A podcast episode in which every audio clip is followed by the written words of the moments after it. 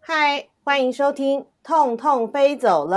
用声音解决你的身心痛点。我是巧兰，我是云晨，我是于婷。最近的本土疫情大爆发，痛痛飞走了，推出新冠即时报特别系列，希望用短短的时间带大家来了解疫情。不过今天要带大家了解的，其实是想要让大家来了解一下，就是记者记者会到底在做什么。其实新冠疫情是从前年的最后一天，十二月三十一号揭开序幕的。当时我们应该都没有想到，这个疫情竟然会影响到现在已经差不多一年半的时间，而且国内从五月份爆发社区感染。变得和世界一样，开始要跟疫情共处，处于一个持久战的状态哦。那其实说到疫情最开始的时候，我们指挥中心的记者会是没有对记者参与人数进行限制的，所以像我们三个人就是一起到现场，而且我们通常会希望说三个人可以坐在同一排，互相知音，就说，哎，我出这个，你出那个，然后你出那个，可以互相直接沟通，所以可能还要提早下去占位置，不然到时候就是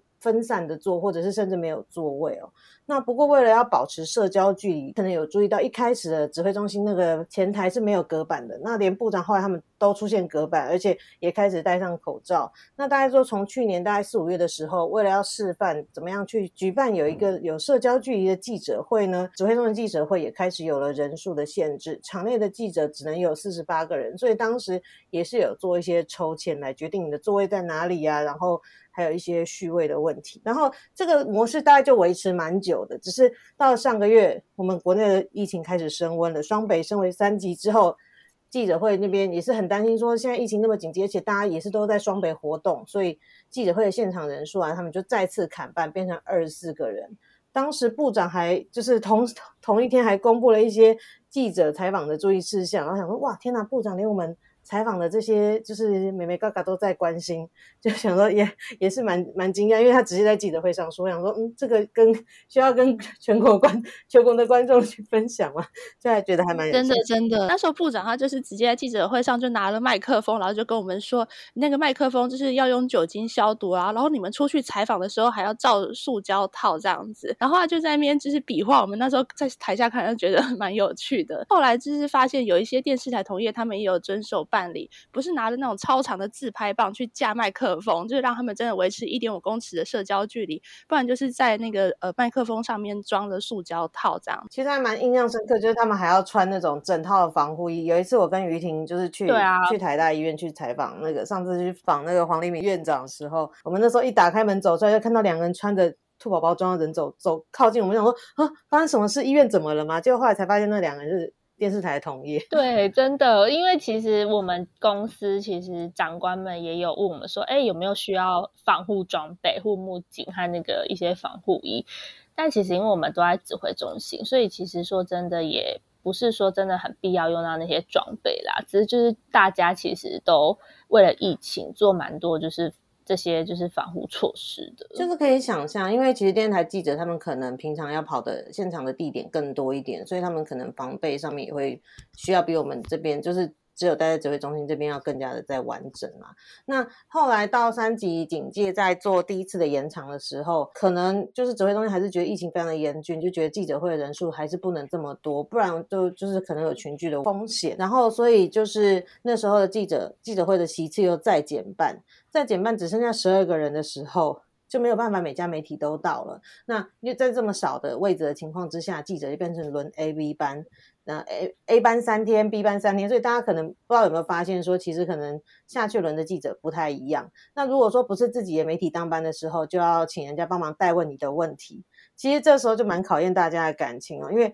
能够到现场的人，他虽然说能够到现场去听现场去提问，但是可能他后面会背负很多人情压力，可能大家就会听他说，啊，我带某某某提问，带某某媒体提问，这种的状况也是会出现哦。那其实就是我们自己，其实，在记者会之前，其实也都做蛮多的，在做准备哦。玉婷 要不要分享一下，我们在记者会之前，大家都在做些什么？哦，我们记者会之前，其实真的都是闲不下来，因为有可能早上甚至八点多，或是可能一大早，可能天一体特别热，我们可能一些公司就会点一些题目，希望我们去可能问问专家，或是去去去写这样子。那我们处理完这些，因为记者会都是两点嘛，那处理完这些之后，可能十二点半一点多，我们大家就会开始猜题，就猜题说想说，哎，今天可能哪一些议题是呃部长会讲的，或是是民众关心的，所以我们就。准备完猜题之后，还要做分配。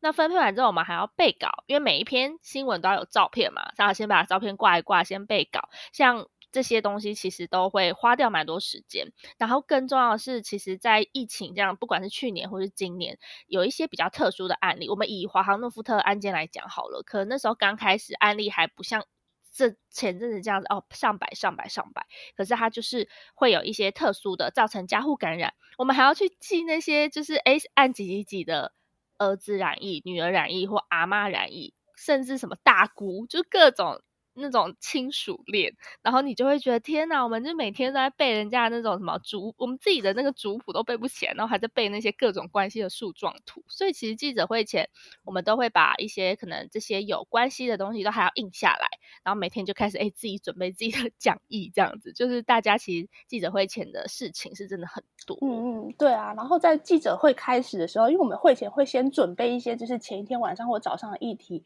然后去拟我们想要问的问题。不过在记者会开始后，其实有蛮多的变数的，因为像是我们是网络媒体嘛，我们还是以发稿为优先，所以你没办法在呃部长讲完的时候一开始就提问，然后有时候他们就是新闻稿其实没有一开始就出来，说我们要就是快速的打字去记一堆的数字，所以其实都会耽误到我们的时间。然后就是经常发生状况，就是你有时候想好的问题或已经写好的问题都已经被问完了，然后加上记者会上可能又有新的疑点，那你就要就是即兴发挥去重新拟定问题，然后在短时间内就是要整理出重点，还要问关。键，然后有的时候就是你在问的问题的时候，群组里面就会出现长官的点才说，哎，这个问一下，然后我们就要赶快就是马上再就是补问这样子。然后还有另外一个就是蛮好笑的，就是举手其实不一定会点到，因为其实现场就是刚刚巧兰有讲，就蛮多的媒体部长可能就会视线都在某一个方向，比较没有转过来这样子，就可能会举很久，然后就。都空等这样子，然后就我一个优势就是我蛮高的，所以我手也比较长。然后有时候我真的很想问，然后我一定要让部长点到我的时候，我就真会举超快，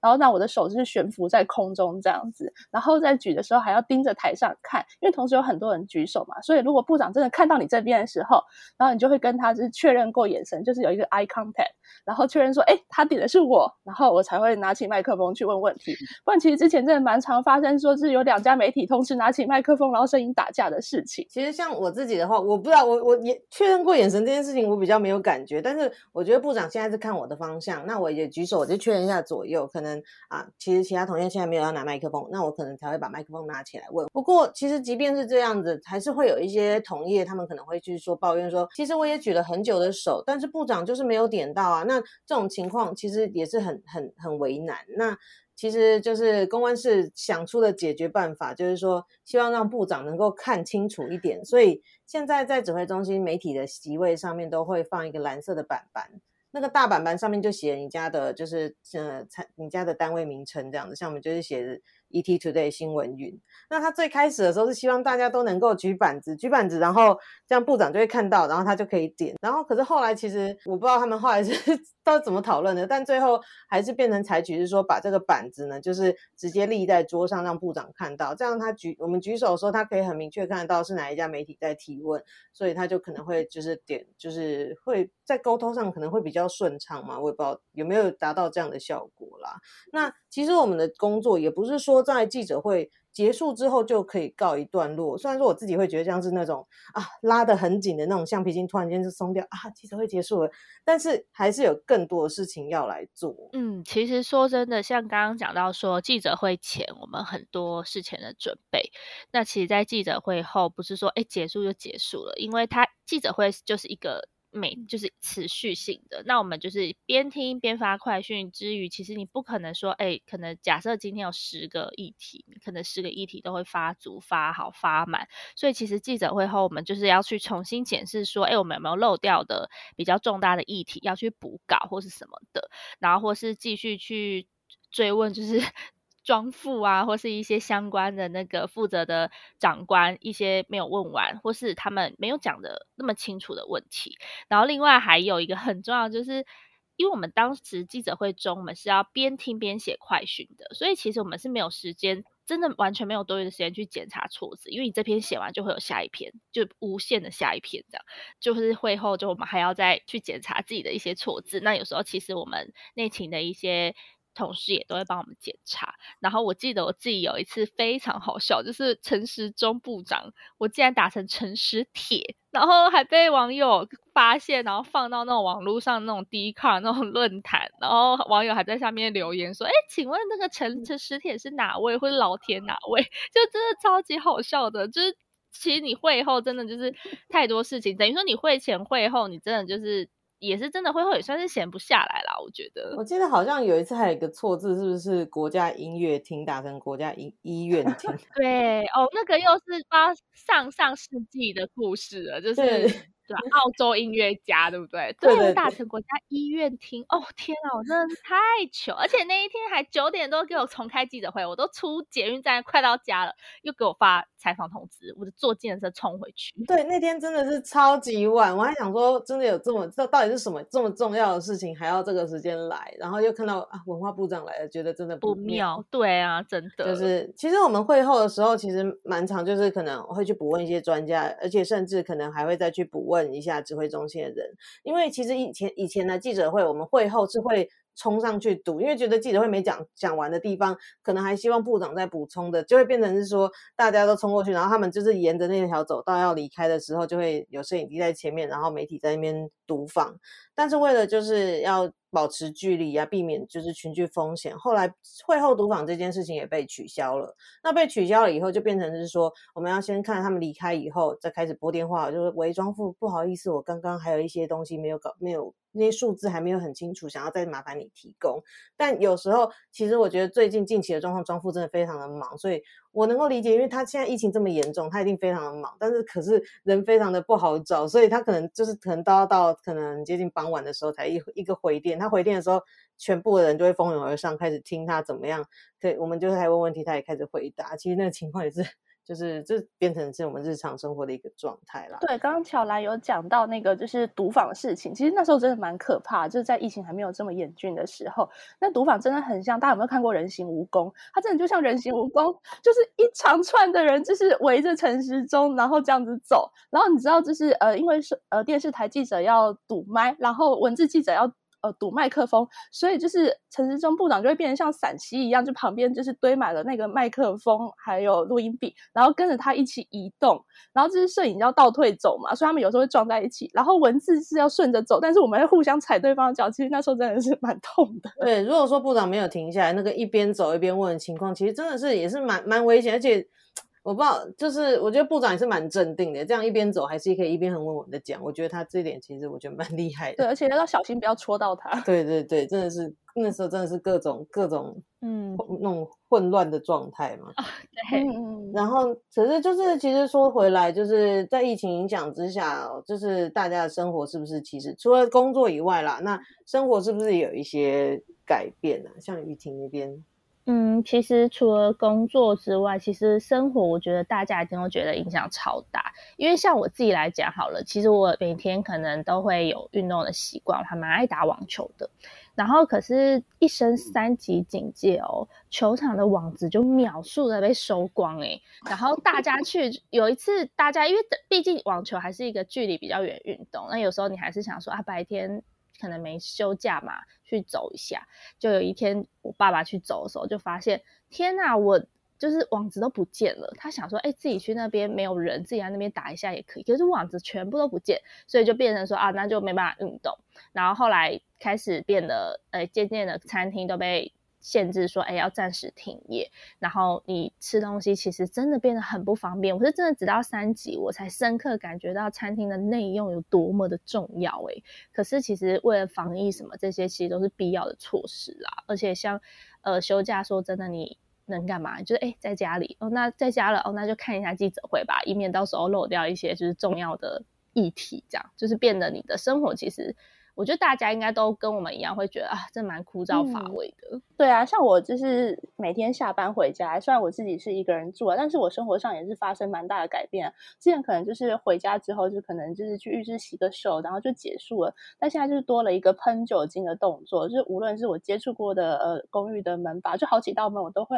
呃先喷了酒精之后，我再去拉那个门，就是避免就是有接触或者上面可能沾一些不好的东西。那就是回家之后也会做彻底的那个洗手，就是确保我自己是干净的，然后才去触摸我的宠物这样。嗯，我可能就是我自己的话，因为我觉得我现在回家时间都很晚了，然后又很早要出门，其实跟家里面的接触比在指挥中心的时间还要短。不过我可能就没有没有像是那么的注意细节，但是回家可能要做的事情就是还是要洗手，然后把在外面穿的衣服换掉，就是可能不要把就是在外面可能。就是认为被污染的，说污染嘛，就是那种衣服跟家里面的环境去做一些接触，这是可能比较注要注意的。要不然以前我自己回到家，可能就是觉得啊好累哦，然后就直接倒了就睡。很很可能会没有去做那些就是清洁的动作，可能直接先昏倒或什么的，就是也会有这种状况。但是其实说真的，因为我我自己个人的属性是比较宅一点的啦。但是就是发现从双北开始升三级以后，因为我自己是住新北嘛，那我就觉得说好，那反正假日即便是假日的时候，那就减少出去。但真的发现你不能出去的时候，也会发现哎，其实我好像也没那么宅。我就觉得好像我其实过去也还是会出门啊，还是会去逛街啊，就觉得。反而特别 想出去，但又不行，所以可能就会在家里面尽量找一些休闲娱乐来做。那除了休闲娱乐以外的话，可能然后就是每天两点，然后又会再固定听记者会，因为很怕说休假完以后回到记者会的现场会就是脱节，就算就变成说补课嘛。但那时候只要大家一一有个两三天的假回来，就是在补课，有一种在那种上补习班的状态，说哦这边我没听到，我要再再再补。补加强一下，就其实那种生态会变得像这种状况。对啊，像我跟乔兰一样也是蛮宅的，就是可是我最近也是特别特别的想要出门，就是想要去外面踏青啊，想要去爬爬山这样子，不过都不行了，就连我喜欢的那个每天晚上的路跑运动，我也是完全没有办法进行。因为现在说跑步要戴口罩，但是我觉得我戴口罩跑步会昏倒，这可能会变成另外一个急救事件，所以我觉得还是先不要好了。所以我觉得最近体重就是也上升了不少。对啊，不管怎么样，都还是希。希望疫情赶快能过去，大家都能恢复正常的生活。那我们今天的痛痛飞走了，新冠即时报就在这边先告一段落啦。嗯，如果喜欢我们的 podcast，请赶快追踪痛痛飞走了，在各收听平台按下订阅跟评分。另外也可以追踪我们的 IG Pan Pan Fly Away，都会不定期更新节目相关资讯。痛痛飞走了，我是巧兰，我是云晨，我是于婷，我们下次见，拜拜。